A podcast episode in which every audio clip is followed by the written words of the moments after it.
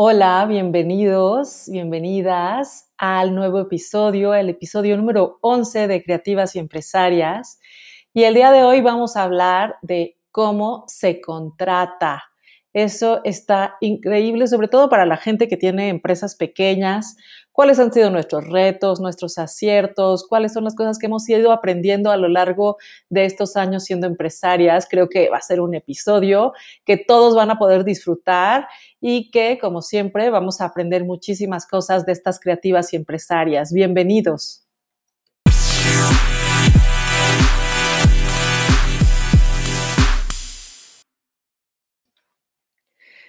Y el día de hoy tenemos nuestras creativas y empresarias compartiendo con nosotros a Penélope de la Madrid de Abaca Interiores, a Mónica Bárcenas Mastreta de Eula Light, a Olga Clemente de Intercambi, a eh, Virginie Velasco de ARC Difusión y su host Alicia Silva de Revitaliza Consultores. Gracias por estar con nosotros, la verdad es un privilegio platicar de todas estas cosas.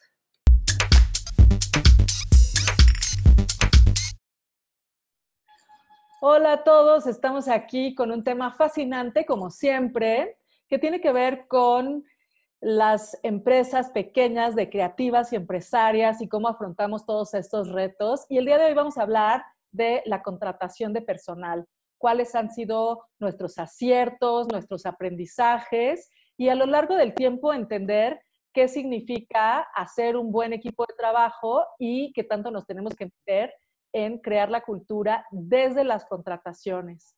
Y bueno, eh, el día de hoy, pues queremos preguntarles a estas creativas y empresarias cuáles son las estrategias que hacen que contrates a una persona, no nada más desde la parte técnica, sino cómo resuenas y cuáles han sido los retos que han tenido. Piensen que nuestras empresas no son grandes empresas de 700 gentes, son más bien eh, pues medianas, pequeñas y no tenemos un departamento en específico de recursos humanos. Entonces, ¿cuáles han sido sus estrategias para contratar gente y cuáles han sido los retos que han tenido en estos años de tener un despacho o tener una fábrica o cada una de sus empresas? Y entonces, Olga, quiero empezar contigo. ¿Cómo ha sido esto de contratar gente? ¿Cómo ha sido creando tu equipo de trabajo? Quién tiene la responsabilidad de contratar, cómo le has hecho, platícanos tus secretos. Bueno, pues la verdad, Alicia, es que has tocado, yo creo, el, tema medular de cualquier empresa. O sea, la contratación de personal, yo creo que eh, está al mismo nivel de importancia que tener unas buenas finanzas, que tener una buena eh, estrategia como empresa, porque al fin y al cabo no deja de ser tu equipo de trabajo, ¿no? A través de ellos tú te puedes hacer grande o chiquito. Entonces, el tener que contratar personal se convierte en una parte muy difícil, muy difícil, porque además no tenemos una varita mágica ni una bola de cristal que nos diga que esa persona es la adecuada para el, lugar de trabajo que estamos ocupando. ¿no? ¿Y por qué te digo esto? Pues porque todos hemos sido en algún momento de nuestra vida, nos han seleccionado, nos han hecho una entrevista de trabajo. Cuando vas a presentarte a una empresa, siempre das tu mejor cara, siempre tu mejor pose, hablas muy bien de ti, pues eres la idónea, o sea, tengo una, una perfecta formación profesional.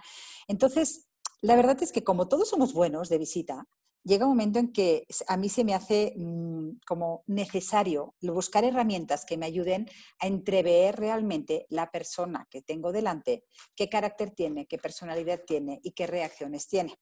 Entonces, en el caso de mi empresa, soy yo la que normalmente ha contratado a, toda la gente que, está... Te puedo decir que, tengo cosas, que han salido cosas muy bien y cosas que han salido fatal. Entonces, te voy a, decir, te voy a empezar por la fatal. ¿no? La, experiencia fatal que tuve fue a una chica que yo necesitaba como brazo derecho mío en, el tema de asistencia comercial. Entonces, me recomendaron mucho a una chica que además me gustó mucho el perfil cuando me dijeron porque era hija, de, su mamá era poblana, era de Puebla, pero su papá era, era, era de Irak y había trabajado en el ejército de Irak. Era un, se ve que era un teniente coronel, una cosa así. Entonces, una de las cosas que hizo con su hija fue llevársela durante un año hacer, a trabajar dentro del ejército y tener una capacitación militar. Bueno, imagínate, yo cuando me dicen un perfil así pensé, bueno, pues si esta mujer ha sido capaz de aguantar en Irak un año de capacitación, es la persona que estoy buscando, porque está hecha a prueba de bombas, ¿no? Pues, ¿qué crees? No me duró ni dos meses. Y no me duró ni dos meses porque no deja de ser, pues, la hija de su papá, que estaba en un departamento administrativo y que estaba, daba igual que estuviera en Irak que que estuviera en cualquier otro sitio, que estuviera en las milicias o que estuviera en otro lugar, ¿no? Esa fue de las peores contrataciones que, que hice. Entonces, ¿qué técnicas hago yo? Pues mira, a mí me gusta mucho llevarlos al extremo. Es decir, eh, hacer preguntas un tanto, un tanto extrañas, nada comunes, porque si yo le pregunto, oye, pues estás casado, tienes hijos o tal, esto pues siempre te van a responder, pues no, aunque tengan intenciones de tener hijo en dos años, no te lo van a decir en una entrevista de trabajo, ¿no?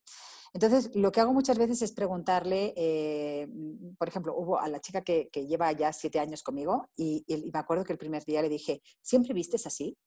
Entonces me vino, a ver al despacho a una entrevista y vino vestida de tal manera que le dije, oye, ¿siempre vistes así?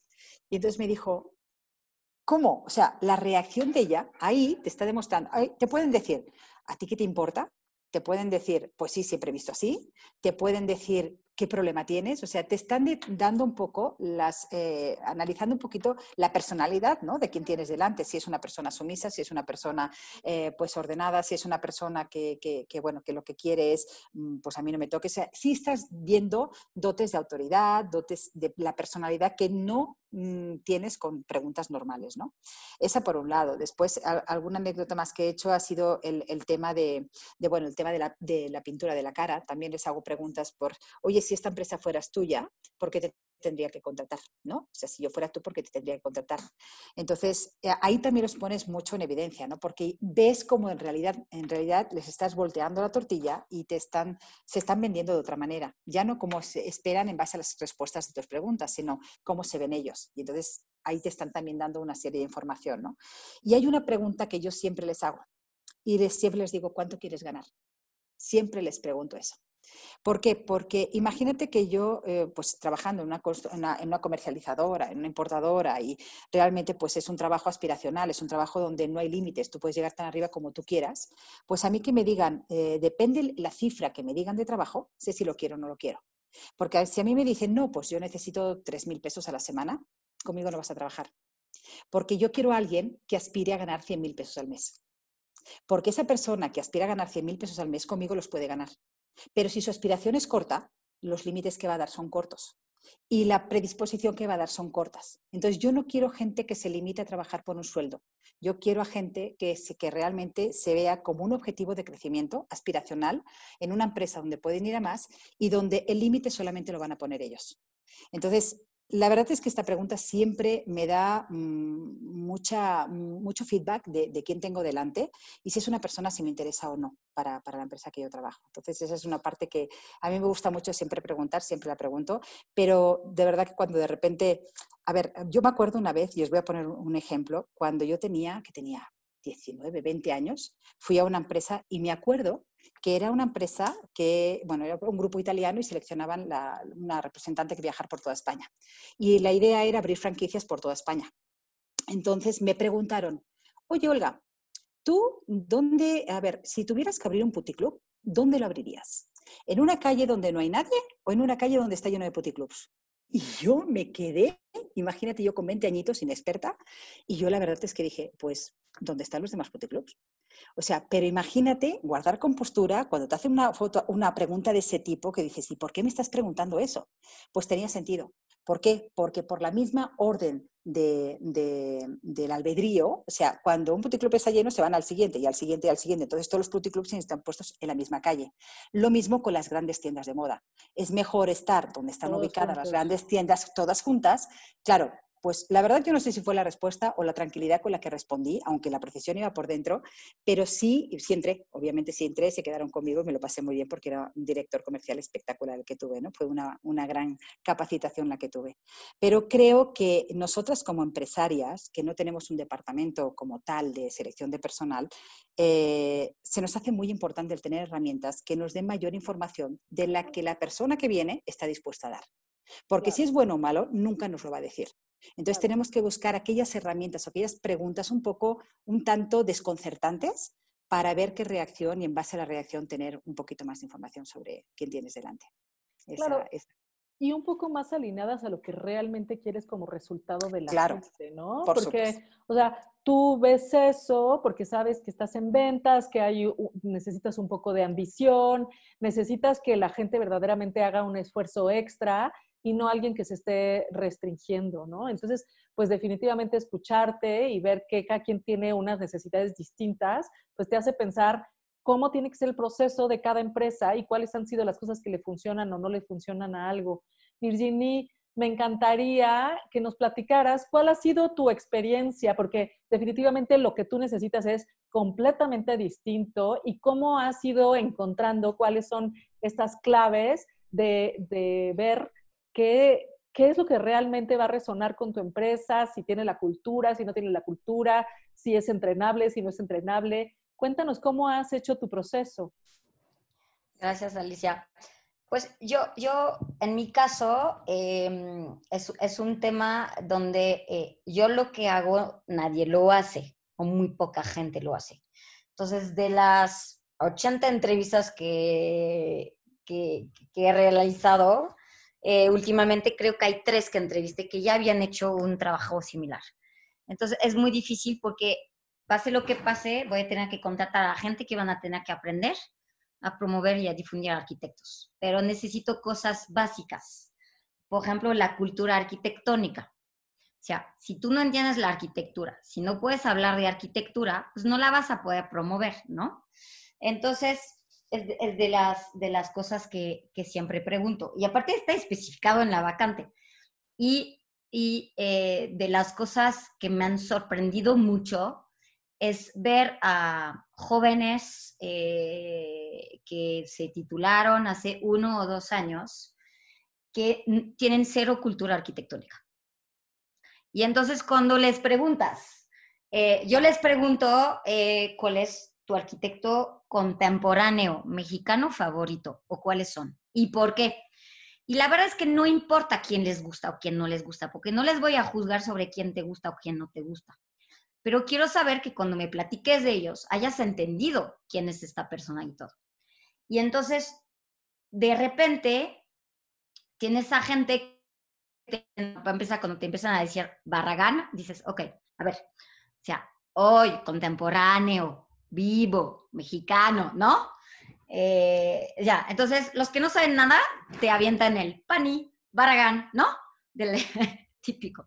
Y entonces, de repente, les avientas nombres, que son nombres que te guste o no te guste, que forman parte del grupo de arquitectos mexicanos que están eh, a nivel internacional reconocidos y, que tienen cierta tendencia, pero hay varios grupos y hay varias generaciones, pues pasar de un Mauricio Rocha a un Rochkin, que, te guste o no te guste, ese no es el punto, un Ambrosio Echegaray, un R0, pero cuando empiezas a hablar de nombres así o productora, que con Isaac Rock ganaron la medalla de oro de la Bienal de Arquitectura Mexicana, o sea, que por el gremio fue reconocido, y te dicen, no, no los conozco, y tú, perdón, o sea, ¿what?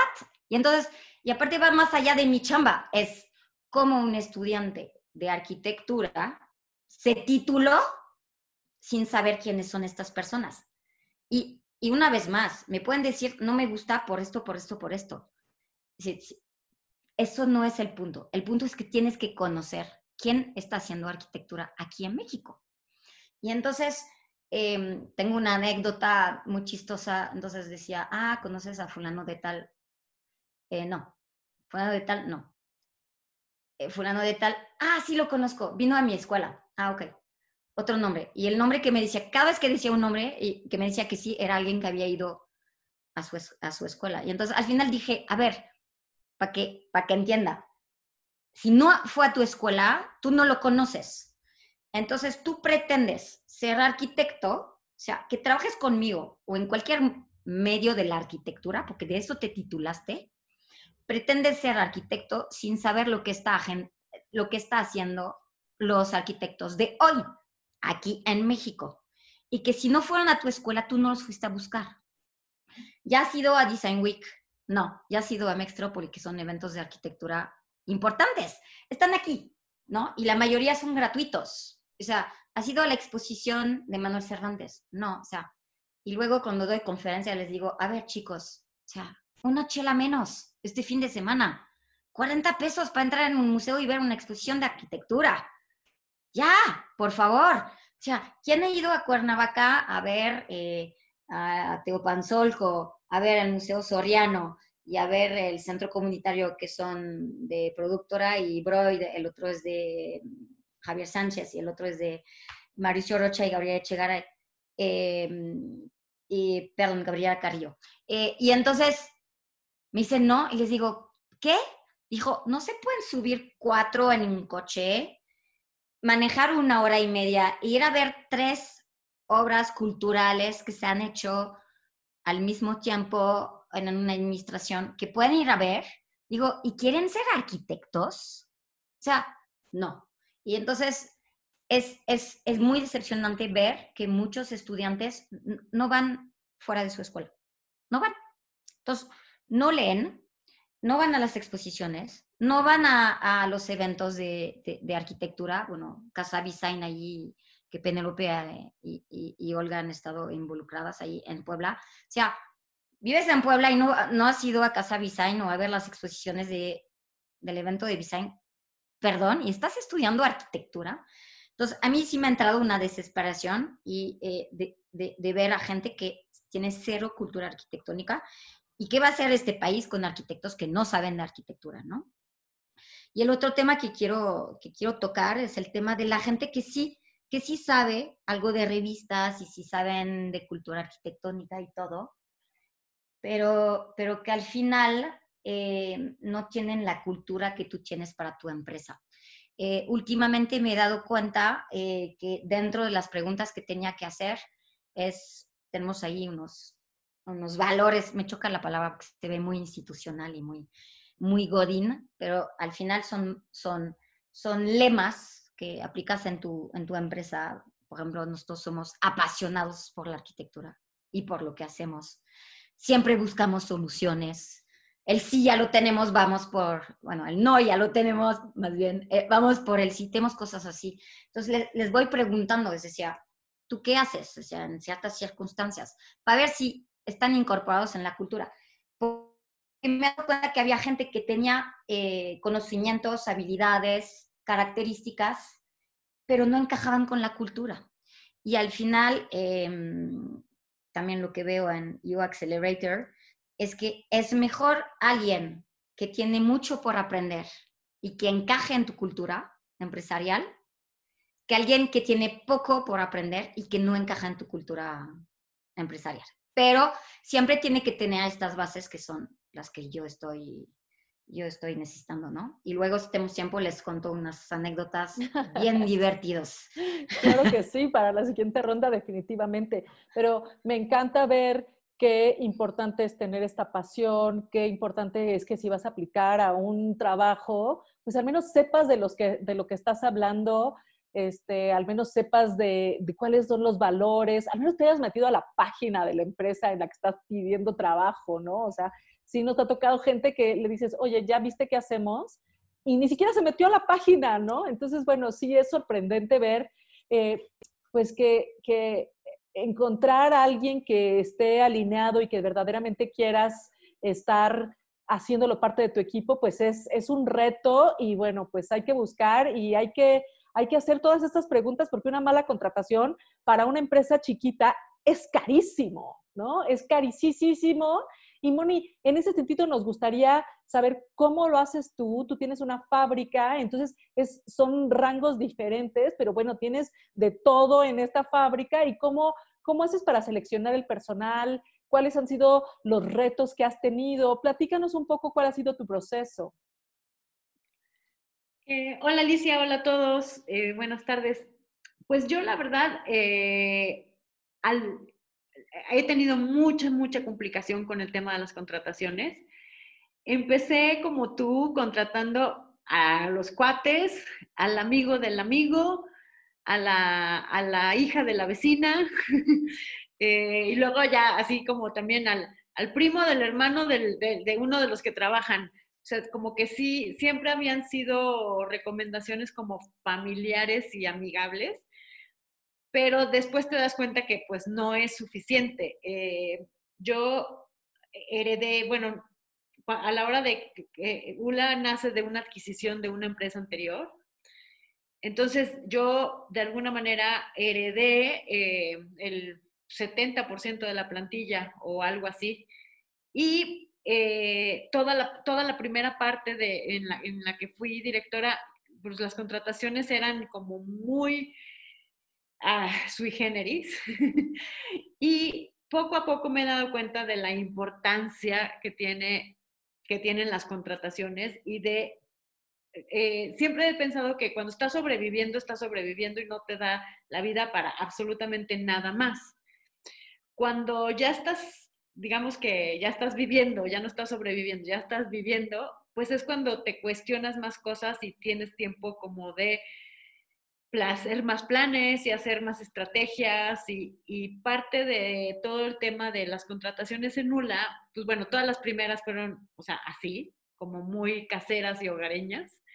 Y últimamente sí he puesto muchísima atención en las contrataciones, eh, mucho basado como en las, en las aptitudes que requiero para ese puesto y mucho también como intuitivo a nivel así como como, como personal, o sea, como, sí, como si, me, si te late la persona o no te late ya en persona, porque luego también una cosa es el currículum que te mandan y otra es la química que pueda llegar a ver con, con esa persona. Y aún así he tenido algunas sorpresas, eh, gente que se ve como muy preparada o trae muy buenos currículums, luego te han dejado, me han dejado colgada, o sea, o sea, y bueno, sí, yo también como Virginie tengo unos ejemplos de, de unas historias de, primero, ya no sé si son como de terror o, o, de comedia, porque hay unas historias como muy chistosas, pero sí, ahora y cada vez más, a la hora de contratar, yo sí voy a poner y las entrevistas las quiero hacer yo y voy a poner mucho más atención en cada una de las contrataciones porque y además con esto con toda esta situación que acabamos de vivir sabemos lo que es este pagar un sueldo y pagar una quincena de alguien que está aportando o no está aportando al equipo.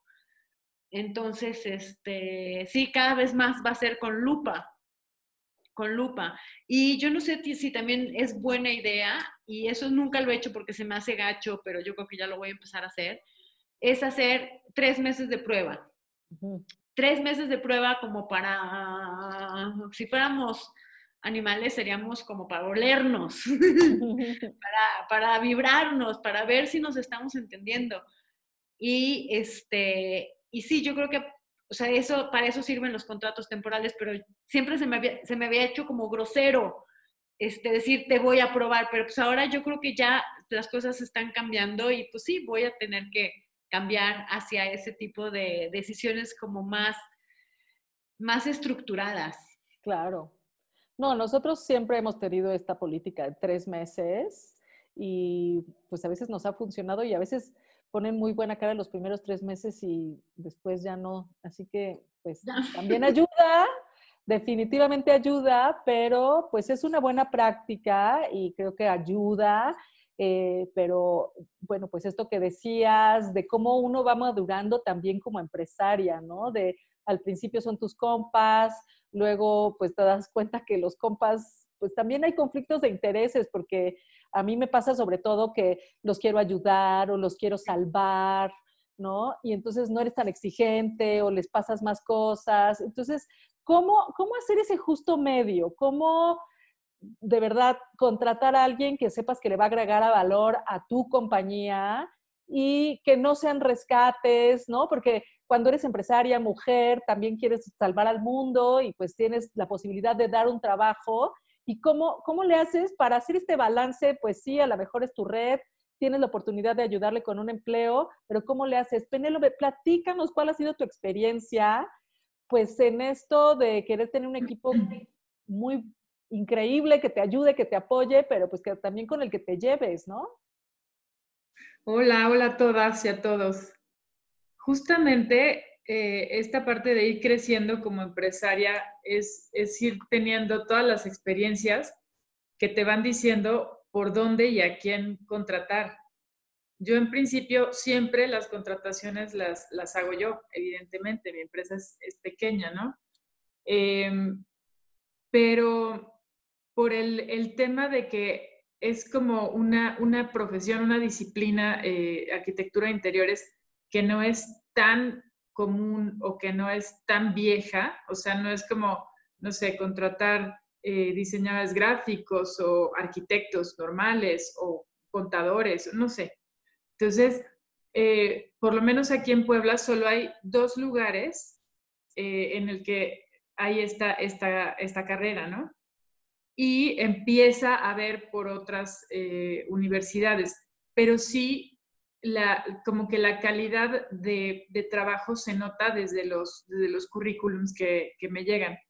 Al principio, ahorita me llegan muchos currículums, o sea, muchos eh, tipo de solo quieren hacer a veces eh, servicios profesionales, o sea, sabes, como eh, prácticas. Me llegan muchos, como unos dos o tres a la semana, pero también de trabajo. Como que nos hemos convertido en, en un icono en donde este, los chavos quieren trabajar, ¿no? Em, antes eh, yo era como mucho más barco, porque precisamente, como, como mencionaba Mónica, estaba basada en la urgencia. Entonces, la gente que llegaba a trabajar conmigo era recién egresada. Yo no tengo problema con eso porque a fin de cuentas les digo, es una, es una, este, pues una profesión un poco nueva esta disciplina. Entonces, este, yo sé cuando la gente puede dar lo que, lo que tiene que aprender, ¿no?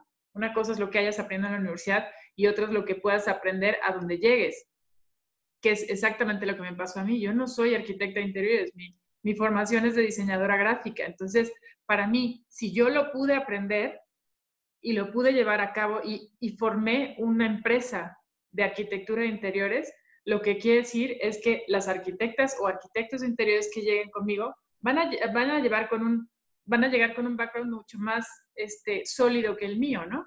Pero obviamente tendrán que adaptarse a la forma de trabajo de mi empresa. En inicio siempre eh, contrataba recién egresados con muchas ganas, con poca experiencia, pero eh, la verdad es que a veces han sido unos grandes, grandes descubrimientos. O sea, que llega alguien y que me dice, pues sí, no, sé nada, eh, pero pues soy buena para aprender. Y realmente ha sido así. Pero he tenido otros casos, muy malos casos, em, que, llegan recién egresados, que son muy buenos para venderse, porque aparte, este tema que hacemos nosotros también está muy conectado con, con la sensibilidad. Entonces, llega gente hablando muy bonito de la arquitectura de interiores, llega hablando muy bonito de la ambientación y de lo que quieren en la vida, pero es poco práctico y no, o sea, lo que hacemos no es filosofía, o sea, lo que hacemos es una mezcla de, este, sensaciones en los ambientes, ¿no? Pero en ningún momento te vas a saltar los planos eh, en ningún momento te vas a saltar las cuentas, los, los este, metrajes, los costeos, ¿no? La cosa aburrida que la gente cree que nosotros no hacemos. He tenido muy buenas experiencias, siempre me, me, trato de guiar por mi intuición, pero pues obviamente muchas veces antes me ganaba eh, el sentimiento, ¿no? Como, ay, está padrísimo, sí, seguramente va a ser una gran adición. Y a la mera hora decía, ¿en qué momento, o sea, le di entrada a esta persona que de verdad cree que estamos en un show de televisión? esto no es un reality. O sea, y realmente el talento que hay que tener cuando trabajas en Abaca no es nada más ser eh, buen profesional, o sea, no es nada más tener buenas ideas, ejecutar bien, es tener un talentazo de aguantar vara, porque es mucha la presión, porque es mucho el trabajo que hay, que no se ve, que parece que todo es bonito y, lindo y, y, este, tranquilo, y no lo es. O sea, tratamos de que sea, ¿no? Pero no es, idealmente no es un reality, ¿no? Eh, entonces, creo que la gente que no, que no aguanta vara eh, ha sido la que mejor se ha vendido. Entonces, lo que empiezo a, analizar ahora, que, que, bueno, sigo haciendo las contrataciones yo porque para mí es muy importante conocer a la persona físicamente después de su currículum, que tiene que ser muy bueno, físicamente para ver cómo va a entrar en mi, en mi, en mi proyecto y cómo va a entrar en el grupo. Es muy importante. Una persona que no entre en el grupo y que no entre en el ambiente puede ser muy peligroso. Entonces, cuando la gente se, se, se vende de más, es cuando ahí ya empiezo a, cuando la gente no es genuina, no llega a decirte, pues no, no lo sé. Porque entonces ya sé que cuando suceda algo, no va a decir, no sé, o sea, le va a dar 50 vueltas y, se les olvida que ya no están en la universidad. O sea, yo también tuve esa experiencia, yo también eh, solucionaba las cosas eh, con verbo eh, en el camino, ¿no? Y las armaba en el aire. Pero en este caso estamos trabajando con gente, con dinero ajeno, con los sueños de las personas y las casas de las personas y el patrimonio y los restaurantes y, los, y las empresas de alguien más. Entonces, sí, me sigo em, guiando mucho por mi intuición, pero ahora soy mucho más fría. Una cosa es la intuición y otra cosa es la emoción. Entonces, ya no es adoptar este, cachorros, la verdad. Antes era como, mi hermana en algún momento me, hacía burla. Ah, vas a contratar, eh, había contratado a alguien, este, y, y, después quería contratar a alguien más que se habían presentado juntos. Bueno, para la misma, este, la misma vacante. Entonces mi hermana me dice, ah, ¿y cómo quieres contratar a esta niña también si acabas de adoptar al otro cachorrito? Entonces, justo poner ese límite de la emoción, pero no dejar de lado la intuición, es en lo que estoy trabajando.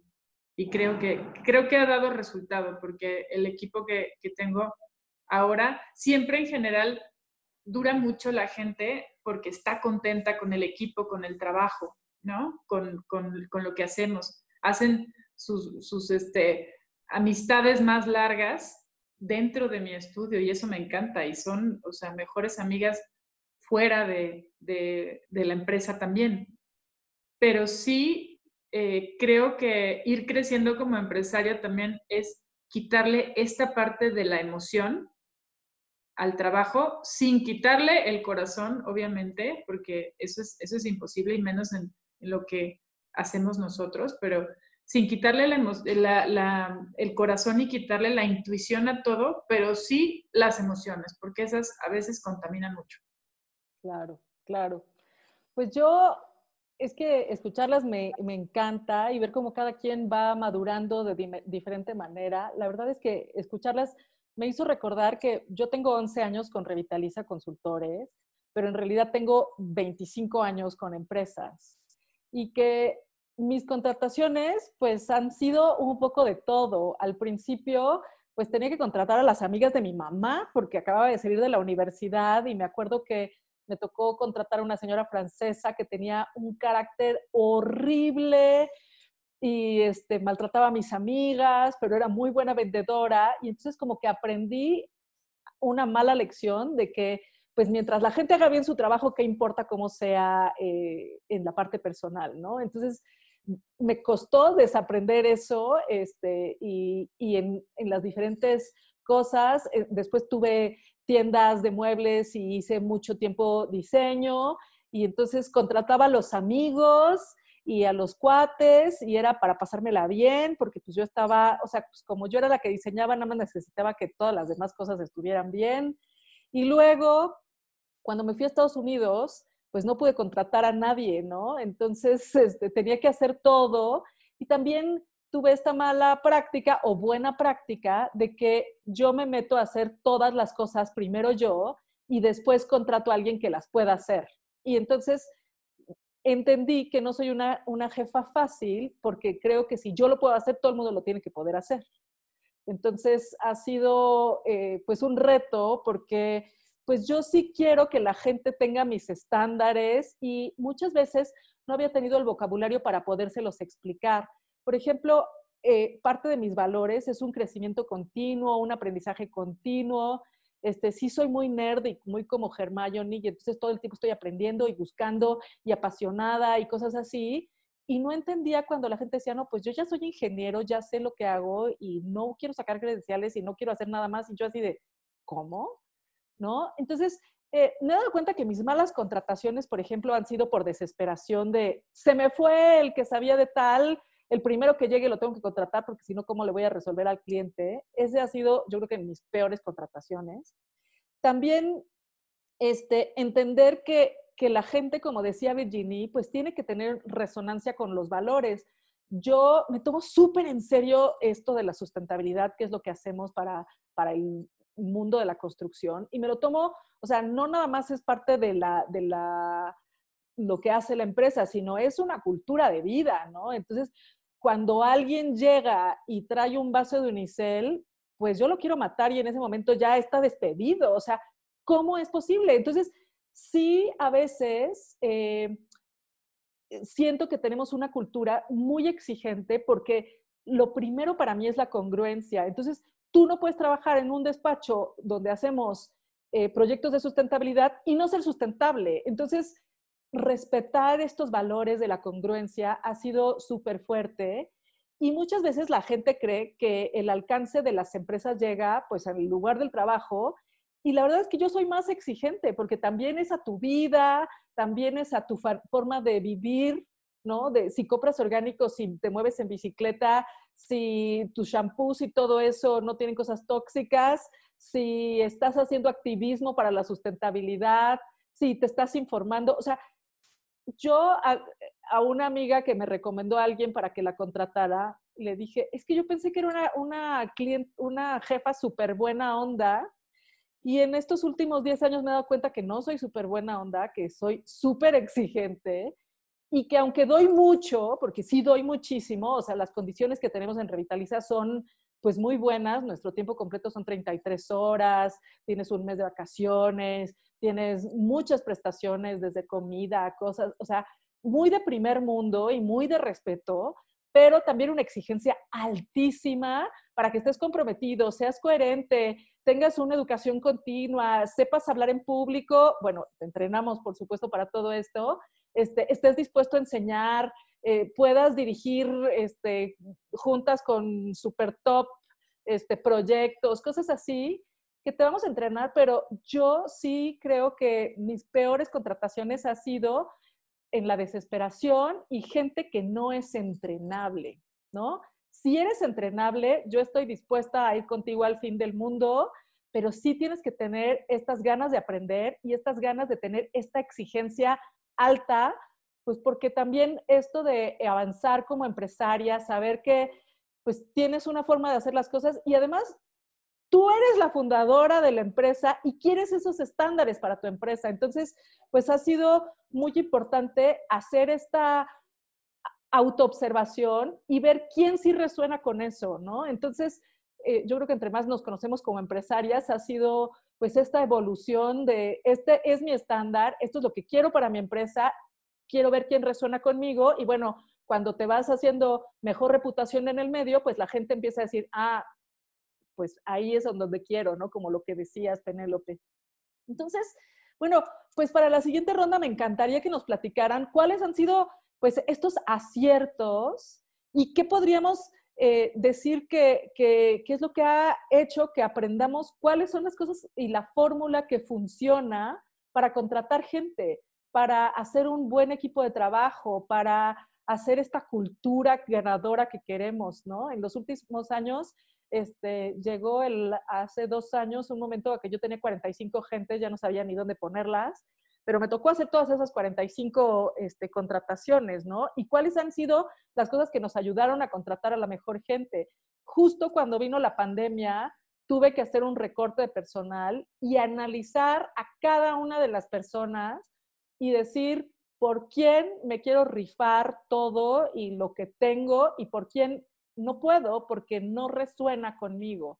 y creo que si hubiera hecho una mejor selección de personal, me hubiera rifado por todos, pero una parte de mí pues no hizo esta selección a profundidad y pues la en la selección me equivoqué y por eso no di el 100% por todos, pero pues, pues uno va aprendiendo y va corrigiendo. Entonces, me encantaría, Olga, que nos platicaras cómo vas aprendiendo, cómo vas corrigiendo, cuáles son las cosas y las historias que te han tocado más en esto de la contratación de personal. Bueno, pues la verdad es que yo he escuchado a todas y, la verdad es que, vemos que veo que todas, en un sector o en otro, todas pasamos por los mismos, por los mismos problemas o aventuras ¿no? en la contratación de personal. Tú decías hace un momento que contratar personal de, urgentemente, porque se te fue ayer y necesitas a alguien para, para, colocar, eso no es bueno para tomar una decisión. ¿Por qué? Porque eh, mm, probablemente la decisión que tomes estará equivocada. Está basada en la necesidad y no en, o sea, en la necesidad en la emergencia y no en realmente lo que tú quieres conseguir con la persona que vas a contratar. Porque a lo mejor con la que tenías tampoco lo estabas consiguiendo, pero simplemente te has quedado vacante y eso lo tienes que ocupar de alguna manera inmediata, ¿no? Mira, eh, te voy a poner un ejemplo. Yo tenía una gerente de comercio internacional que, obviamente, como es una empresa que trae todo de Europa y lo trae a México, todo pasa por aduanas, todo es completamente legal, o sea, tiene que tener un tratamiento extremadamente estricto con el SAT, o sea, aquí, no, o sea, no podemos importar nada que no esté perfectamente declarado y, o sea, y haciendo todos los protocolos que piden las importaciones. Contraté al, pues como dicen en España, al libro gordo de Petete, ¿no? O sea, contraté a la enciclopedia universal a la Enciclopedia Universal del Comercio Internacional. Una mujer que estaba perfectamente preparada, o sea, ella había sido auditora en aduanas, entonces sabía perfectamente todos los, los, o sea, todos los peros, todas las salidas, todos los problemas que te podían.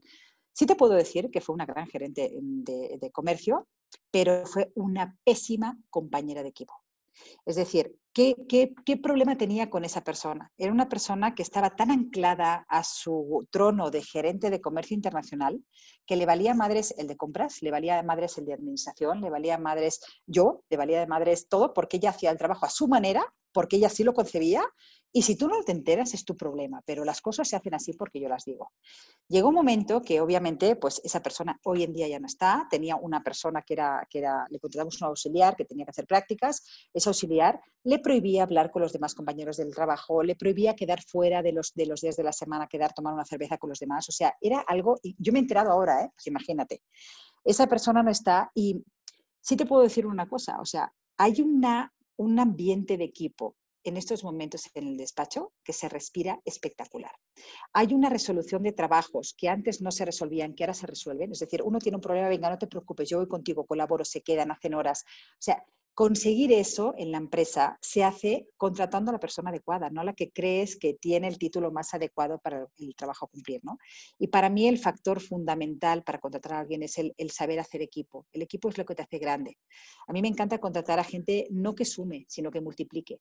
Es decir, que él junto con nosotros no sumemos, sino que hagamos una multiplicación exponencial, ¿no? O sea, que realmente las cosas sean mucho más grandes si conseguimos encontrar esa, esa coherencia o esa manera de trabajar juntos, ¿no? Para mí es, es, muy importante, como también decía, decía Virginie, no solamente, o sea, cuando contratas a alguien tienes que tener claro el trabajo que tiene que cumplir, eh, tener clara qué es la experiencia mínima que necesitas, porque siempre necesitas una experiencia básica. No te puedes poner a vender eh, o, a contratar a alguien que trabaje con arquitectura y que no tenga ni idea de hablar de arquitectos contemporáneos, ¿no? O sea, creo que, que eso es básico. Pero una vez ya pasas ese filtro, es muy importante eh, hacer, como decía también Penélope, no solamente utilizar la intuición, sino que la, la emoción no te invada para saber mm, mm, extraer aquellos signos que te hacen ver que esa persona sí, sí es la persona que, estás, que complementa perfectamente tu equipo, ¿no? Y que más allá de que sepan, eh, se pueden capacitar, como tú dices. A mí me encanta eh, contratar a gente, no que lo sepan todo, no me importa que lo sepan todo, ya les enseñaré, ya, eh, ya aprenderemos juntos, ya veremos cómo lo resolvemos, pero yo quiero gente resolutiva. A mí, me, a mí en la empresa me dicen que me tienen miedo, o sea, sí dicen, aparte me lo dicen porque es que, no, es que la Olga nos da miedo, o sea, me vienen casi casi con la cabecita gacha, porque lo primero que les pregunto cuando vienen con un problema, les digo, ¿tú qué harías? Si la empresa fuera tuya, ¿tú qué harías? Porque muchas veces te dicen, hoy, es que mira, eh, tenemos que pagar, eh, yo qué sé, tenemos que pagar días esos de almacenaje en el puerto y hay que pagar tanto. Y te vienen como la solución de que la empresa tiene que pagar tanto. Y resulta que esa es la solución, que la empresa pague tanto. Y entonces, claro, cuando le dices, bueno, ¿y tú qué harías si tuvieras que pagarlo tú? Entonces, cuando realmente ellos empiezan a pensar, a mí me encanta tener a gente que piense, que resuelva, que vayan más allá, que investiguen, que pregunten. A mí no me importa que me pregunten 50 veces, pero que a mí no me digan algo como que eso es lo que hay que hacer, que es pagar, antes de haberme dicho, por ejemplo, eh, ayer mismo, mm, pues tengo que mandar un contenedor a Cancún y siempre van por Veracruz. Los fletes terrestres de, Veracruz a Cancún son carísimos y entonces el, otro día le, le, pregunté, oye, ¿y si lo mandamos a Progreso, qué tal? Bueno, resulta que mandándolo a progreso, o sea, tú no sabes el ahorro que supone mi empresa. Eso, Alicia, lo he averiguado yo, que no llevo el departamento de comercio internacional. Lo que hago es llamar a mi equipo y digo, a ver, ¿esto por qué no lo tengo de parte de una gerente? ¿Por qué no me ha puesto esa propuesta? ¿Por qué solamente acatas órdenes? ¿Por qué solamente haces dos y dos son cuatro? ¿Por qué no miras que uno más uno más uno más uno también son cuatro? ¿O tres más uno también son cuatro? Porque hay fórmulas que lo que te ayudan es hacer el mismo trabajo bien hecho, pero con fórmulas más beneficiosas para la empresa, ¿no? Y eso sí, es... No quieres zombies para nada, quieres no alguien que piense. Y alguien que no piense, automáticamente conmigo tiene, tiene los días contados. Porque sí, yo me encanta dar autonomía. Yo no, yo no pregunto a qué hora entran, yo no pregunto a qué hora salen, solamente pregunto si han cumplido los objetivos. Ellos tienen objetivos a cumplir y lo único que quiero saber es que se cumplen. Si se cumplen los objetivos, vamos muy bien. No, nunca me voy a, parar a ver si las formas, a no ser que sean formas que, que, realmente pues, no sean muy ortodoxas o muy beneficiosas para la empresa, ¿no? Pero si no, no me meto tanto en la metodología. Lo que quiero es que ellos saquen lo mejor de sí mismos para conseguir lo mejor de su trabajo y que a su vez les están enseñando otras formas de, evolucionar y de aprender, ¿no? Y de crecer dentro de la empresa. Claro. Entonces. Y, este darte cuenta qué es lo que sí necesitas, qué es lo que sí quieres, cuáles son las características de la gente que sí te funciona, pues como tú dices, puedes contratar a alguien que multiplique y no nada más que sume. Muchísimas gracias por esta aportación. Gracias a ti, Alicia. Virginie, me encantaría que nos platicaras qué es lo que te ha funcionado, cuáles son estas cosas que, tienes estas historias que contarnos para ver cómo, cómo podemos encontrar esa persona que hace sinergia en nuestra empresa. Em, mira, yo sigo aprendiendo porque, porque hay personas que pienso que van a ser fantásticas en la chamba que resultaron muy malas y viceversa. Y entonces sigo, sigo aprendiendo, no he descifrado todo, lo que sí, eh, voy a retomar lo que decía Penélope y, y también Olga lo mencionó, este tema de la emoción y de la intuición, ¿no? Yo estoy muy en la emoción, yo, yo estoy demasiado en la emoción. Yo soy Madre Teresa y entonces Madre Teresa quiere apoyar, entonces eres madre soltera, bla, bla, bla, ah, eh, estás embarazada y pues nadie te quiere dar trabajo, pero también tienes capacidad, o sea, tienes el currículum, pero y entonces todo el mundo me dice, ¿por qué te metes en esto? Pues es que si yo no lo hago, ¿quién va a ayudar a esta persona? Pero llega, llega un momento que eh, yo estoy dando las consecuencias eh, de esto y em, al final me gustaría ser como tú. O sea, eh, yo también soy, soy les doy muchísimas cosas. También tienen tres semanas de vacaciones. Si tienen una cita que el médico, que no sé qué, claro que puedes ir. Claro tiene muchas, muchas ventajas en mi, en mi oficina. Em, y, y, también pido mucho la opinión de todos y hacemos muchas juntas donde eh, hacemos decisiones en, en, en, conjunto, donde les pido su opinión. Yo quiero que sean independientes, yo quiero que aprendan, yo estoy siempre allí para aprender, para explicarles y todo. Y doy, y doy, y doy, y doy, y doy. Y bueno, en esta, en esta contingencia pues, yo empecé, yo empecé la, la contingencia diciendo, tengo un equipo con la camiseta puesta, muy bueno, muy bueno. O sea, lo hice bien. Y conforme van pasando los meses, cuando las cosas se ponen más duras y que hay que entregar, y si tienes un cliente que está difícil, y ni modo, o sea, tienes que atenderlo. Y hoy más que nunca. Entonces, sí nos ha pasado que, tuvimos que, hablar con ciertos clientes en, ciertos periodos para decirles, pues ya no, ya vamos, ya no vamos a aceptar este tipo de trato, etcétera. Y, y ya, ya me ha pasado decir, ya no voy a trabajar con, con este cliente porque, porque no, no voy a aceptar el trato. Pero aparte yo soy de la de, ok, te doy una oportunidad y dos oportunidades. Y a la tercera ya explotó, tanto con un cliente como con un empleado. Y soy de, fui demasiado permisiva. Eh, también me he dado cuenta de, de, de gente que sabe, pero que no tienen que, no tratan bien a los demás o que no encajan con el equipo, también aprendí que encajar en el equipo es mucho más importante que lo que saben, ¿no? Lo que varios han, han comentado. Entonces, estoy aprendiendo varias cosas, pero, pero en serio, hoy, hoy no te puedo decir que mi próxima contratación va a ser perfecta. Claro. Porque cada vez que me pasa algo, estoy aprendiendo algo nuevo. Y entonces quiero seguir ayudando a la gente, quiero seguir apoyando a gente que necesita y que quiera aprender, pero de repente el backfire está terrible. Y entonces, ¿qué está pasando? Pues, o sea, la empresa está empezando a tener mala reputación, estoy perdiendo un cliente, estoy recibiendo quejas. Y yo, es que, y más ahorita, no nos podemos permitir. Claro que y, y hoy en día eh, eh, sí necesitamos gente que aguante barras y que aguanta barras hoy por la situación y que aguante barras siempre. Porque yo estoy aguantando barras para todos. Yo estoy aguantando barras para, para que todos tengan chamba. Para no disminuir los sueldos, ¿no? O sea, yo ahí estoy dando, dando, dando y de repente me dicen, no, es que el cliente está muy difícil, es que es mucho trabajo, es que estoy muy presionada a ver, yo tengo que tomarme cinco pastillas para dormir. Soy empresaria y tengo que tomarme cinco pastillas para dormir porque no más no puedo, porque tengo pesadillas, porque la chava no sale, porque mañana no sé si voy a poder pagar el sueldo y porque quiero cumplir con mi cliente. Y yo sé que mi cliente depende de mí, mi cliente depende de mí, yo lo ayudo a promoverse. Yo ahorita soy un elemento esencial para este cliente. Este cliente tiene problemas ahorita para conseguir trabajos. Yo lo que estoy haciendo, que antes se podía escuchar como futil mi actividad, que muchos me decían, ah, eso es para el ego. No, no, no, no, no, no, no. Hoy en día, o sabe la gente quién eres, o nadie te va a encontrar y nadie te va a contratar.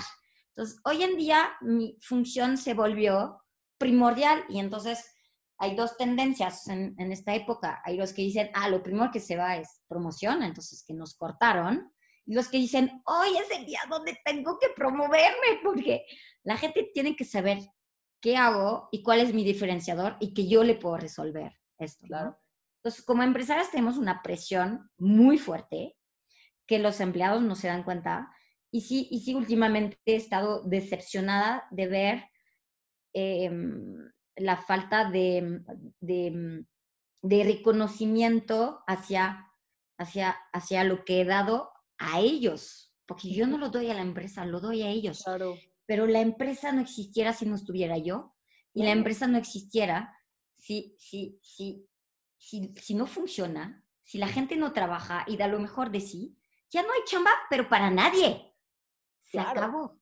Y entonces, hoy de verdad, porque justo ahí en estos momentos me pasaron cosas con, con gente que dije, ¿qué? O sea, no estoy entendiendo ahorita, no estoy entendiendo.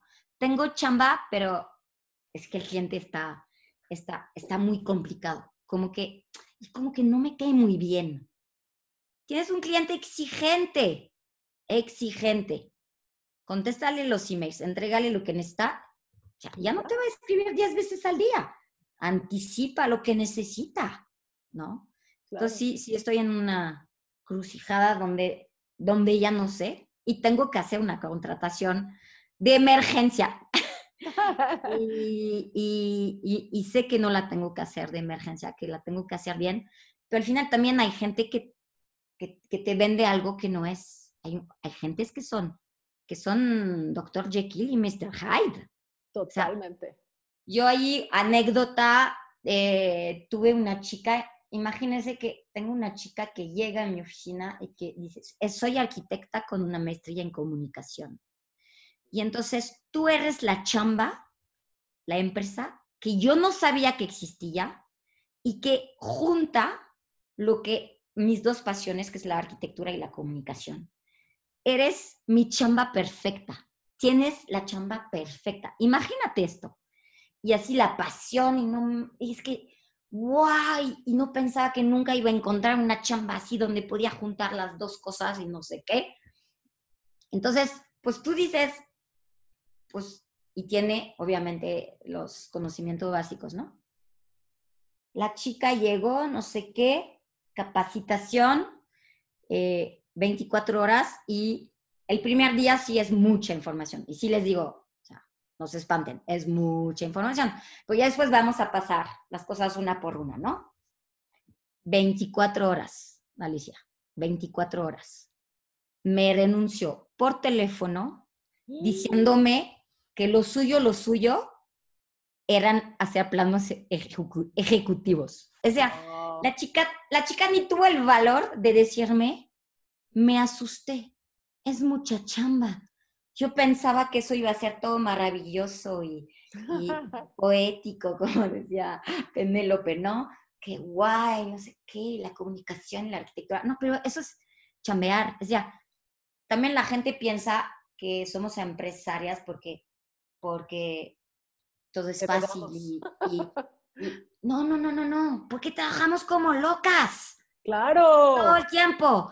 y nos capacitamos y nos nos, tenemos coaches y tenemos, eh, leemos libros de negocios y, estamos allí y cada día queremos mejorar la vida de los empleados, el servicio que damos. Todo el tiempo estamos trabajando, o sea, yo por eso no duermo, porque mi cerebro no se puede apagar nunca. Y entonces, y, y, la chica ahí, eh, o sea, me dice, y aparte me miente, obviamente, porque los planos ejecutivos es la cosa más aburrida del mundo. Totalmente y nada más no tiene, no tiene, no tiene los pantalones de decir, no tengo en mí la capacidad para trabajar tanto, para dar mucho. Y yo, ¿qué te esperabas? ¿Qué te esperabas? Entonces, bueno, entonces eh, todavía no sé, estaré, estaré en proceso de contratación estas semanas y les, les iré diciendo cómo me va. Pero definitivamente el, el tres meses de prueba va a aplicar porque sí. Sí, claro que sí. Muchas gracias, Virginia. Es increíble oír estas historias que de verdaderamente nos, nos hacen entender pues la realidad, ¿no? Porque no, no hay mitos, hay 100% honestidad de cómo están pasando las cosas. Penélope, nos encantaría que nos platicaras y después eh, Moni, este, pero ¿cuáles han sido las cosas que te han funcionado? Platícanos anécdotas de una buena contratación o de una mala contratación o de las sorpresas que te has llevado a lo largo de, tu carrera como empresaria. Sabes que uno de los, de los aciertos fue que empecé a dar clases en, en la carrera de arquitectura de interiores. Entonces, en el momento de conocer a los chavos, estar viendo el talento desde eh, mediados de la carrera más o menos, empecé a poder saber identificar quién podía hacer primero prácticas conmigo y después eh, quedarse a, trabajar conmigo, ¿no? Creo que estar en contacto con, los chavos me, hizo ver cuáles son las, las necesidades que hay desde que em, están aprendiendo que no se cumplen después en el trabajo. Eh, me gusta mucho preguntarles desde la primera clase, eh, ¿qué es lo que tú esperas? De la, ¿Qué es lo que tú crees que es arquitectura de interiores? Como ya daba en, en semestres más avanzados, la pregunta iba más como, ¿cuál es la diferencia en lo que tú creías que era arquitectura de interiores contra lo que estás haciendo. Y todo el mundo, obviamente, siempre entraba con esta idea romántica que hablábamos hace rato de, ay, pues escoger cosas y hacer lugares súper bonitos. Y, sí, pero a la hora de hacer las cosas, hay que hacer planos ejecutivos, hay que costear, hay que ver a los proveedores, hay que corretear a los proveedores, este, hay que ver plomero, pintor, carpintero y, depender de mucha gente, ¿no? Entonces, creo que los aciertos han empezado desde ahí. Después, quitarle, sí, esta, este síndrome de, Madre Teresa de Calcuta que decía este, Virginie. De rescate. Porque a fin de cuentas, llega un momento en que sí, contratas a alguien que dices, es, que lo necesita, y después tú terminas necesitando lo que se supone que esa persona tenía que hacer para tu empresa y terminas haciéndolo tú. Claro. Entonces, para mí ya era un sin vivir de, de, estar resolviendo todo, porque yo como tú al principio hacía absolutamente todo, ¿no? Entonces, si yo sé cómo se dibuja esto, ¿por qué me dices que no puedes dibujarlo? Si yo sé cómo se hace, ¿por qué me dices que tú no puedes hacerlo, no? Ahora ha habido un avance que sí, no me da la vida para aprender ciertos programas porque ellos lo hacen muy bien y yo me dedico a otra cosa. Mi chamba ha cambiado y es ahora otra completamente, ¿no? Que sigue siendo dirigir, pero ya no es ejecución eh, hicimos también junto con, bueno, ¿sabes qué también? Siguiente acierto. Yo siempre he visto como qué, qué persona es buena para hacer qué. Esta es otra de las, de las preguntas que, que hago siempre para mis, mis este, alumnos y de ahí empecé a aprender mucho. ¿Cuál crees que es tu fortaleza en esto? Porque no todos somos arquitectos de interiores y tenemos que hacer absolutamente todos y, bueno, buenos para todo. Hay gente muy para hacer, es muy amplio. Entonces, ¿quién es bueno para hacer conceptos? ¿Quién es bueno para eh, buscar accesorios? Hay gente muy buena para hacer planos. Entonces, eh, de repente, como que todos estábamos parejos, todos hacían todo y empecé a poner más atención en quién tenía ciertas capacidades y una de ellas de repente se fue perfilando como project manager, que es muy organizada, que es líder, eh, que aparte es respetuosa conmigo. Entonces, eh, ella dije, bueno, project manager, se lo propuse y bueno, estaba feliz, feliz, feliz de la vida cuando yo pensaba project manager, pero qué flojera en la vida, ¿no? yo no soy muy organizada, mis, mis, este, mis, mis, talentos van por otro lado, no organizar tiempos y entregas y ese tipo de cosas. Y ella es buenísima. Entonces, también con ayuda de ella fue que empezamos a ver que no todo el mundo podía entrar así nada más, ¿no? Nada más porque quieren hacer prácticas. O sea, empezamos a hacer justo hasta esquemas, hasta eh, características que tenían que cumplir desde el practicante hasta la persona que entrara, que es como, es como un, un, intern con sueldo, pero que tiene que cumplir ciertas características y que está a prueba tres meses y el siguiente es un junior y el siguiente es un senior, o sea, pero ya cuatro, cuatro, este, eh, como escalones que antes el error que yo cometía y que, bueno, he, cometido hace poco también, y entonces me reafirma que, por dónde hay que ir. En esta urgencia de hay muchos proyectos y alguien los tiene que hacer, los nuevos llegaban y les daba un proyecto. Y era ponerse la soga al cuello, pero impresionante. Una persona nueva, sin experiencia, no puede llevar un proyecto solo. Entonces, en el momento de ir haciendo esta estandarización de quién hace qué, cuáles son los niveles, cuáles son las estructuras, eh, nos dimos cuenta que sí tiene que haber departamentos, que tiene que haber escalas, jerarquías, y la persona que, que entra nuevo tiene que ser dibujante y tiene que ser apoyo en proyecto. No puede directamente echarse un proyecto porque no va a llegar a buen término eso. Claro, claro. Y siempre se cuenta con el apoyo de, los demás, siempre. O sea, el, hacer escuela, hacer equipo, todo, ir preparando a la gente poco a poco. Exactamente. Entonces, de repente era como, pero ¿por qué yo no soy este senior si yo trabajo muy bien y hago las cosas mejor que ella? pues no eres senior porque tienes seis meses. Y también de repente, me, me, me, pasaba eh, que por la diferencia de edad, que antes no era tanta, sí era como, pues yo hago las cosas mejor que tú. Ah, bueno. Digo, a ver, me ha pasado. vamos a, a aclarar una cosa. Hacer las cosas es una, una cosa. Lo que tú haces lo haces muy bien, pero yo he tenido que hacer todo desde el principio hasta el final. Esta Claro. empresa es mía y tiene 20 años porque yo he sabido hacerla. Y la Claro. experiencia que tengo no es, no se refleja en que yo sepa usar el programa que tú sabes usar, ni, ni en saber las marcas que tenemos que poner de, de iluminación.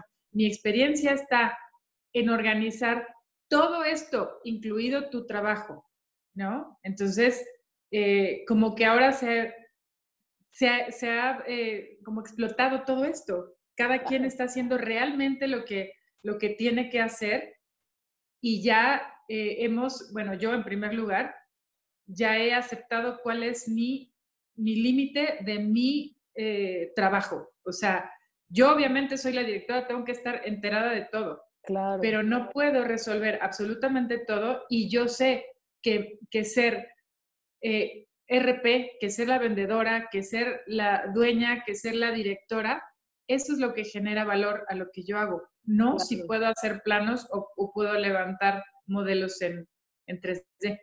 Entonces, creo que esa parte ha sido de mis aciertos mayores.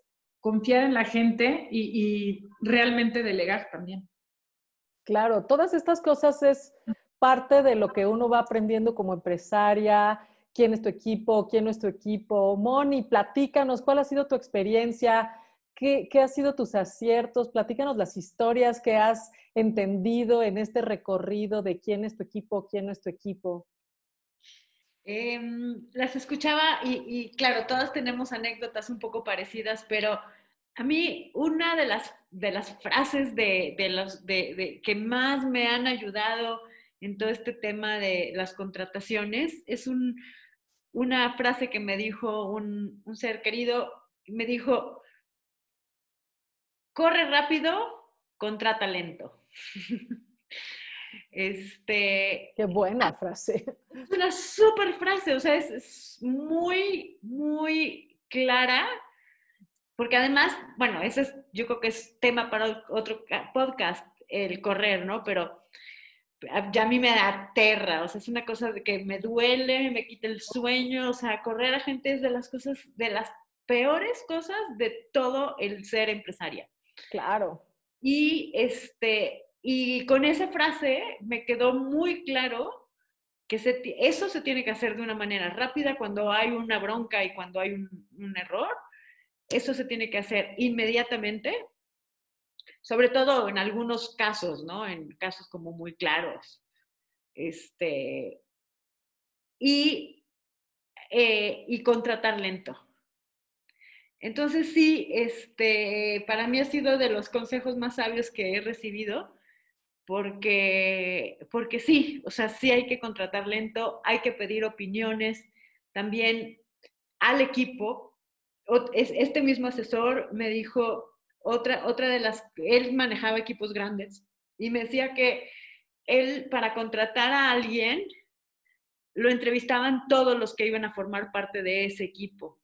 Eh, me pareció algo muy sabio porque muchas veces nosotros pensamos, ay, este, pues lo voy a contratar, o sea, va a trabajar conmigo y yo lo voy a contratar, pero realmente va a trabajar en un equipo, eh, en un equipo de otras personas que ya están ahí.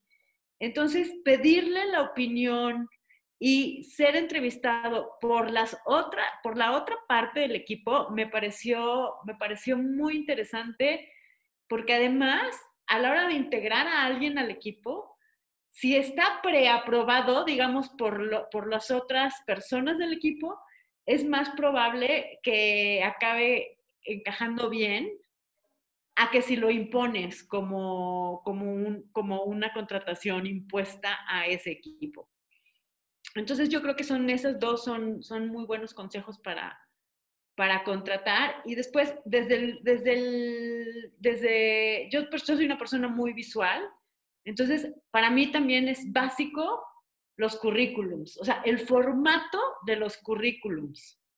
Si estoy buscando un diseñador y, veo que la carátula tiene estrellitas o corazones. Si la estética no se alinea. o sea, o foto, o sea, en la foto de pedir trabajo, pues salen todos así como pintarrajeadas y como que, o sea, no, no, no, o sea, como que sí hay una, o sea, sí me guío mucho por la estética de un currículum. Claro. Y tiene que ser sobrio, tiene que ser claro, tiene que ser, o sea, es un currículum. Y, todos estos currículums, de, claro, es que estudian diseño y quieren como que se note que es diseño, pero es este, en mi caso es antiproducente. Muchos colores o muchas franjas de colores degradados y cosas de estas, me parece que no son adecuados para, para un currículum y automáticamente quedan descartados. Claro, claro pero eso, bueno, eso, es un tema mío. Y entonces ya después, o sea, primero veo la, sí juzgo, como dicen, no, sí juzgo al libro por la portada, sí lo hago, pero pues es parte de lo que hacemos también, ¿no? Tiene que ser coherente con lo que estamos vendiendo y con lo que a mí me gusta en lo personal de, del tema estético. Claro. Pues es como siempre, valiosísimo escucharlas, ver cada quien cómo tiene sus aproximaciones. Yo creo que a mí, este, tener esto de los tres meses y luego yo doy tres meses y luego los contrato por un año y una vez que tienen el año y los tres meses, ya les doy el contrato definitivo. Entonces, eso, eh, porque a veces a los tres meses, por más que me quiero dar cuenta que si sí son o si no son, pues entre toda la locura, pues ya y sí me ha tocado dejar ir sobre todo a gente después de un año, sobre todo en la sinergia con el equipo. O sea, eh, yo sí era, como les dije, pues alguien que decía, bueno, mientras hagas bien tu trabajo, pues ya no me importa que no te lleves. Pero la verdad es que si no haces equipo y si no apoyas a los demás, pues no eres una persona que construya, ¿no? Y y te hace más daño una persona tóxica al equipo en general que una persona que contribuye, aunque vaya más lento y tenga que tener más, más apoyo. Entonces, sí he tenido mucho este aprendizaje de personas tóxicas o que no pueden hacer sinergia con los demás o que tratan mal a la gente, ¿no? Eso, pues es definitivamente, eh, pues algo que, que destruye al equipo y sí he tenido estos errores de pues dejarlos porque trabajan bien, ¿no? Entonces, eh, ahora pues ya soy pues en esto de aprender a, despedir rápido, sí estoy mucho más atenta a quién está contribuyendo con el equipo y está apoyando al equipo y que se lleve bien con el equipo y que ayude a construir al equipo. Pues ya tengo muchos años, entonces sí me ha tocado afortunadamente hacer este escalafón donde pues entras como associate y después este, vas como junior y después vas como senior. Y esto de que te cueste trabajo llegar arriba, cuando llegan es súper gratificante, pero también tengo una cultura de que cuando llegas no se terminó aquí, ahora tienes que ser ejemplo, ahora tienes que enseñar, ahora tienes que seguir educando. Y, yo creo que la gente después de un año de estar en, mi empresa, pues se da cuenta que aquí hay una cultura de aprendizaje y pues es una profesión que se mueve muy rápido, que hay muchas cosas nuevas, nuevas versiones, nuevas tecnologías, nuevo todo y que parte de la educación continua e, es, es fundamental. Pero una cosa que he aprendido en términos de contrataciones, sí ha sido que tiene que tener pasión por lo que hace y ganas de integrarse a la cultura. O sea, las dos cosas ahora ya son como, como requisito y pues ahora tengo mucho más clara la cultura que tiene que ver con sustentabilidad, que tiene que ver con una mentalidad de, aprendizaje, una, una, mentalidad de, pues no sé, pero me las averiguo y resuelvo, ¿no? Eso yo creo que es de las cosas más importantes y, y sí, eh, una de las cosas que me pasó que quería platicarles es que yo eh, tenía amigos que contraté que, que, eran buenos en lo que hacían y siempre me decían, no, es que ya me quiero ir, no, es que ya me quiero ir. Y yo, no, échale ganas, mira todos los beneficios. Y bueno, tener gente que ya no quiere estar, pues es también súper dañino y es mejor dejarlos ir. Y la otra es que eh, cuando se, prende, se pierde el respeto por, por, la cadena de comando, también es algo que, que uno puede decir, aquí ya se terminó la relación, porque como dice Penélope, pues a lo mejor son mejores que tú en una cosa, pero pues tú tienes todo este otro background. Uno de mis errores es hacer que lo que yo hago parezca tan simple que lo puede hacer todo el mundo, ¿no? Y, y, y esta humildad, pues hace que de pronto la gente se le pierda la cabeza y crea que pues ya es mi socio. Entonces, pues también eh, yo creo que encontrar gente que es agradecida y que también puede reconocer a las demás personas, no solo a mí, sino a todo su equipo y los talentos de todo el equipo, ha sido otra característica que sí busco en las entrevistas. ¿Qué tan agradecido estás con tu jefe anterior? ¿Qué tan agradecido? ¿Cuáles han sido las, los aprendizajes más importantes de tu vida? O sea, ¿cómo premiar esta mentalidad tanto de crecimiento como de agradecimiento y especialmente en esta pandemia, ¿no? O sea, a mí sí me tocó bajar sueldos y me sentía pésimo y hubo gente que me dijo, bueno, pero ¿por qué bajas sueldos y nosotros tenemos el mismo trabajo? Y yo, porque todos los que tenemos de clientes no van a tener dinero para pagar y la que no va a dormir soy yo y, y, es parte de lo que estamos haciendo y, y, ha sido verdad, o sea, tengo clientes que no me pagan desde enero. Entonces, nunca había estado retrasada en muchas cosas que ahora estoy retrasada en pagos y ver cómo la gente sí se pone la camiseta, ahora le va, sí entiendo, está buscando todas estas cosas, dices, ah, pues este sí es el equipo que quiero. Pero otra que decía, no, pues este, lo que tienes que hacer es dejar de, no sé, o sea, dejar de construir las, las oficinas. Es así como, a ver, espérame, o sea, eso ni siquiera sale de Revitaliza y por qué te metes en lugar de decir qué vas a dar tú en esto, ¿no? Entonces, ver cómo la gente se pone la camiseta, cómo está dispuesta a resolver problemas y cómo en las crisis está dispuesta a hacer, ¿no? O sea, yo creo que en este confinamiento nos ha tocado ver a la gente, pues, cómo reacciona en las crisis y la gente que se llena de miedo y se paraliza, pues definitivamente, eh, ¿cómo le ayudas a que salga? Pero hasta qué límite le puedes ayudar y te das cuenta que pues a lo mejor es gente que, que no va a salir porque tiene miedo y así ha sido siempre y solo tú no lo veías porque estábamos en jauja, ¿no? Entonces, aprender a identificar quién sí va a salir y quién sí, porque somos empresas pequeñas, al menos mi empresa ahora pues, son 20 gentes, y pues hay un reto más grande de que si tienes un equipo, sea el equipo consolidado que lo va a sacar adelante y vamos a salir todos juntos, ¿no? Entonces, bueno, me encantaría oír su última reflexión. Como siempre les digo, es increíble escucharlas porque pues aprendo muchísimo de ustedes y pues siempre es muy enriquecedor. Entonces, ¿en qué, en qué te quedas? Olga, ¿con qué te vas con esto de, las contrataciones? ¿Cuáles son tus últimas palabras de este podcast? Platícanos. Bueno, pues eh, las últimas palabras serían, pues no, no tener emergencias, o sea, como decía muy bien, eh, como decía muy bien Mónica, ¿no? O sea, es, el mismo dicho que decían de, que, que, dicen que lo decía Napoleón, ¿no? Vísteme despacio que tengo prisa cuando, cuando haces las cosas con urgencia nunca salen las cosas lo bien que tienen que salir. Yo creo que las cosas hay que hacerlas mm, sabiendo muy bien lo que necesitas, mucho más allá del perfil del, de la persona que tiene que venir, o sea, la experiencia experimentada venga, es sobre todo ver más allá, ver, ver entre, o sea, leer entre líneas si esa persona, para el objetivo que tú tienes en la empresa, va a ser capaz o no, independientemente del título que lleva detrás. O sea, la experiencia es muy importante, el ser conocedora, pero eso son cosas básicas. O sea, sin eso no puede entrar a trabajar en ese puesto de trabajo, ¿no? Porque no se le puede ocupar un puesto financiero sin que sepa de finanzas. Entonces, tampoco se trata de eso. Se trata de, eh, reuniendo los requisitos mínimos que se necesitan para cubrir ese puesto de trabajo, intentar buscar aquellas cosas que nos dejen entrever a las empresarias que esa persona es la adecuada para el lugar de trabajo que tiene que ocupar. Y sobre todo que va a ser una persona que junta con todas las demás del equipo que ya tienes eh, conformado en la empresa, sea una persona que te ayude a, multiplicar ¿no? tus, tus, resultados. Yo te diría eso. Penélope, últimas palabras. Pues yo lo que diría es también como afirmando lo que hemos dicho casi todas, ¿no?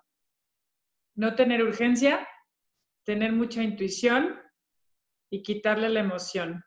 La gente que, que tiene un buen currículum y que sabe hacer lo que hace y tiene ganas de aprender, se siente y lo, y lo refleja. Entonces, eso, como estar conectados con, con esa energía que va a, a, conectar con todo el resto del equipo.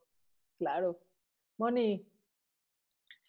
Eh, para mí eh, también, o sea, lo último que diría sería esta parte como intuitiva de si funciona y si fluye, si fluye el, este, el, la contratación, si, si hay empatía, si, si hay, si nos caemos bien, si tiene, si tiene chispitas en los ojos cuando habla de su trabajo, o sea, algo que se, que se, que, que, despierte, que despierte, que, se vea, ¿no? Que hay ganas. Y sí, o sea, es básicamente este, este lado como hacerle caso también a, una amiga que también tiene empresas en España, un día me, me dice, yo no contrato a nadie con quien no me iría yo a comer. y me pareció muy sabio también porque, pues claro, o sea, es poderte, o sea, poder convivir, ¿no? O sea, te pasas ocho horas del día, bueno, ahora menos, pero ocho horas de tu día estás en, en el trabajo. Entonces, claro. te tiene que caer bien la gente con la que estás. Sí. Muchas gracias, Virginie. Em, yo, yo sí me, he quedado sorprendida por personas que, em, que, eran más tímidas, más, más moderadas que yo. Y entonces decía, ¿cómo va a funcionar esto, no? Y, y, me han sorprendido dos personas que han hecho un trabajo excelente, pero con, con, con, un temperamento mucho más tranquilo, pero con mucho análisis, con propositivos, ganas de aprender, eh, organizados, con camiseta puesta. Entonces, este tema del temperamento, yo pensaba que necesitaba contratar a gente igual que yo, así, muy apasionada, muy apasionada y expresándolo. Pero hay otras maneras de expresar la, de ser apasionado sin, sin expresarlo físicamente o, o verbalmente. O sea, puedes ponerle mucha pasión en tu trabajo y ser, y ser calladito, ¿no? Y, y, aparte, bueno, la, la, cara de la empresa y, y, la persona que vende al final soy yo. Entonces, lo que necesito es, es, es, es, alguien que pueda atender, ¿no? Luego al cliente y cumplir. Pero también he aprendido que, que a veces contratamos sin saber exactamente qué va a hacer esta persona, porque llega como un cliente nuevo y entonces está necesitando algo un poco diferente. y, y, entonces hay que contratar a la persona correcta para el puesto correcto, pero luego el puesto correcto no lo tenemos bien definido. Y muchas veces lo tenemos definido, y más cuando incursionamos en, en, en, clientes que son diferentes al, al, cliente clásico, vamos a decir, lo vamos aprendiendo en el camino y luego nos vamos dando cuenta que contratamos a alguien que no tenía exactamente el perfil que necesitábamos, ¿no? Entonces, es bastante complejo, pero, pero sí que sea alguien que tenga muchas ganas de, de aprender y capacidad de adaptación también, de adaptación al equipo, de adaptación a una nueva chamba, de adaptación a varios clientes, a varios tipos de trabajo, eh, a cambios de, de, velocidades en el trabajo. Y creo que es, tienen que ser que adaptarse, adaptarse muy bien, ¿no? Ser adaptables. Claro. Y pues yo, o sea, escuchándolas me queda súper claro, yo soy buena, mucho mejor contratando eh, los técnicos o la gente que hace las certificaciones y ya sé que tiene que tener inglés y tratar bien a los clientes y tal, pero áreas distintas como administración o comunicación o todo eso me cuesta más trabajo porque incluso yo tengo que tener más eh, definido esto, ¿no? Ahora tuve una excelente contratación con una chica de diseño gráfico, pero la verdad es que eh, me di cuenta que ella tenía un alto estándar y que todo el mundo la ama porque es confiable y entonces todo el mundo le quiere enseñar y entonces hace buena sinergia con el equipo. Y las otras personas que habíamos contratado de comunicaciones, nadie le caía bien, nadie hacía sinergia, nadie le daba información. Entonces, es esta parte de, resonar entre el equipo pues ha sido una de, las cosas más importantes y pues yo creo que tiene que ver con todo lo que han dicho, ¿no? O sea, resonar con el equipo, resonar con los valores, resonar con la cultura. Pues les agradezco muchísimo que nos hayan compartido todas sus experiencias y bueno, esto es nuestro podcast número 11. Gracias a todos por estar aquí. Chao.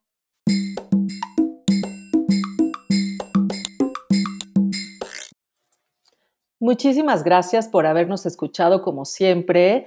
Estamos ya a punto de abrir más páginas de social media para que podamos escuchar sus comentarios sobre lo que estamos haciendo. Eh, vamos a tener fotos ahí de quiénes somos. Mucha gente nos ha preguntado, quiero verlas, quiero saber cómo se ven. Eh, y bueno, pues ahí eh, escribiremos un poco más sobre nosotros en el social media, pero definitivamente nos encantará tener esta relación con ustedes, escuchar lo que piensan. En el momento solamente tenemos la página de LinkedIn donde está Creativas y Empresarias. Búsquenos y comenten lo que piensan sobre este podcast. Muchas gracias. Nos vemos para la próxima.